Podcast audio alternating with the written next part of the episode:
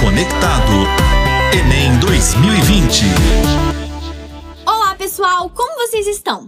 Eu continuo em casa, me cuidando e aproveitando para colocar os estudos em dia. E por falar em estudo, hoje o Marista Conectado vai dar uma força para quem precisa melhorar e colocar a escrita em dia. Isso mesmo, hoje falaremos sobre redação. Temida por uns, amada por outros, o certo é que ela é decisiva para quem quer garantir uma vaga na universidade. E quem estará com a gente hoje para esclarecer e tirar todas as dúvidas sobre a redação do Enem é o educador Tomás Reis Barreto Penha, do Colégio Marissa Varginha, em Minas Gerais. Bem-vindo, prof! Olá, Bia, tudo bem? É uma alegria enorme participar desse programa incrível que é o Marista Conectado, então vou começar me apresentando. Como você disse, eu sou professor de produção textual no Colégio Marista de Varginha, em Minas Gerais, onde eu também sou coordenador da área de linguagens. Já se tratando da minha formação, eu tenho bacharelado em língua portuguesa e linguística pela Universidade de São Paulo, a USP, e parte desse bacharelado foi feita na Universidade de Évora, em Portugal. Também pela USP eu tenho licenciatura em língua portuguesa e um mestrado na área de psicolinguística. Que bagagem incrível! Prof, como devemos nos preparar para a prova de redação do Enem? De que forma está estruturada? Bom, a estrutura da prova de redação do Enem está organizada em três partes. A primeira delas contém instruções básicas que o candidato deve invariavelmente seguir. A segunda parte dessa estrutura contém os textos motivadores. Geralmente são apresentados quatro textos para ajudar o candidato a compreender melhor o tema que está sendo proposto e, mais do que isso, dar ideias dos tipos de argumentos que podem ser utilizados. Por fim, numa terceira parte dessa estrutura da proposta de redação, o candidato encontrará a frase temática que, claro, contém o tema proposto que deverá ser abordado. Agora, em relação a como se preparar para a prova de redação, Bia, não existe fórmula mágica. Como se trata de algo absolutamente prático, é necessário praticar no mínimo semanalmente, fazendo redações, tendo essas redações corrigidas e, claro, com base nisso, você vai poder ver o que é que deve ser mantido em termos de técnicas de escrita e o que é que precisa ser melhorado. Sucesso! Anotei tudo! Mas aqui, no dia da avaliação, por onde começamos? Quanto tempo devemos dedicar à leitura dos textos motivadores e à escrita do rascunho e da versão final? Veja, em geral, não existe estratégia mais viável a respeito de por onde começar a sua prova. Isso depende das aptidões e das preferências de cada candidato. Por isso, eu sugiro que nos momentos de treino, por exemplo, nos vários simulados que o Marista oferece ao longo do ano, o aluno já vá percebendo o que é que lhe convém mais. Agora, a respeito do tempo destinado à escrita da redação, isso também é relativo, afinal, existem candidatos que escrevem com mais facilidade e rapidez do que outros. É preciso ter consciência de qual é o seu ritmo. Porém, em geral, se um candidato gasta mais de duas horas para pensar o texto, escrever o rascunho e passá-lo a limpo, provavelmente isso representará um problema na hora de destinar tempo às questões de múltipla escolha. Entendi, prof. Fale um pouco sobre a importância de nos mantermos atualizados sobre o que acontece no Brasil e no mundo para ficarmos seguros para a redação.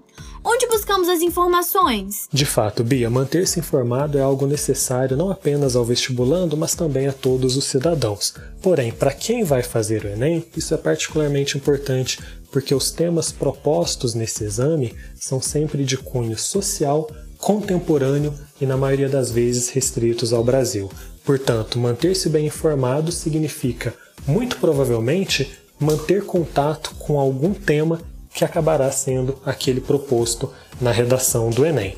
Agora, a respeito de onde buscar essas informações, eu sugiro fortemente que busque sempre a mídia especializada, a mídia profissional.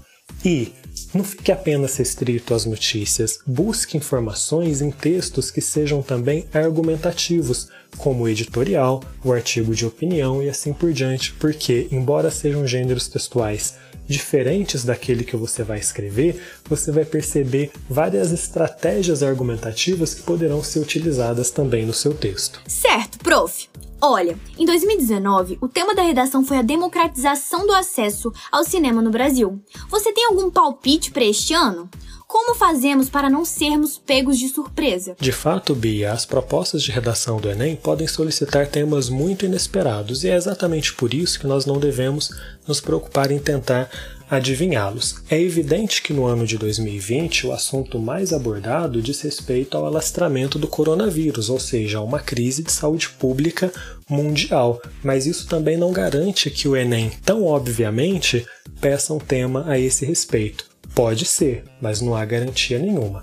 O que vale, como eu disse, é o candidato estar ciente de que os temas propostos nesse exame dizem respeito a questões sociais, muitas vezes a minorias da nossa sociedade, são temas contemporâneos e, na maioria das vezes, restritos ao cenário brasileiro.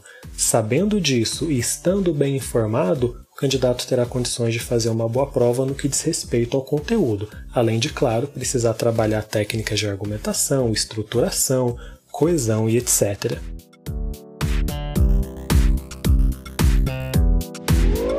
Super Dica Enem!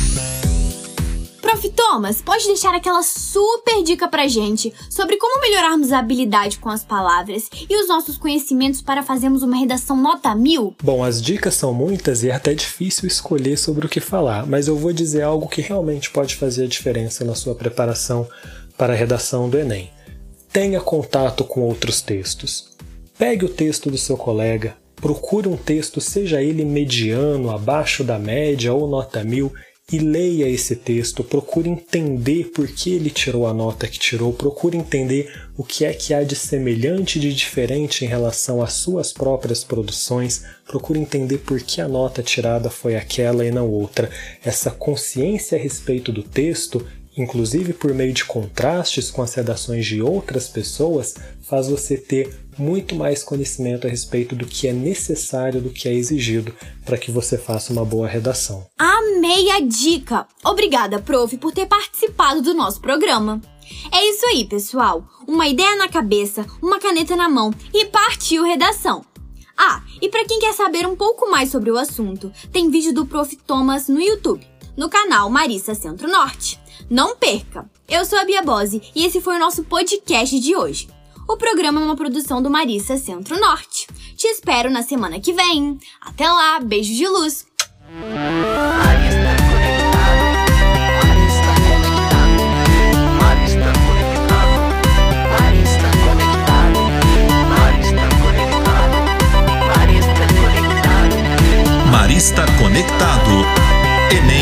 2020.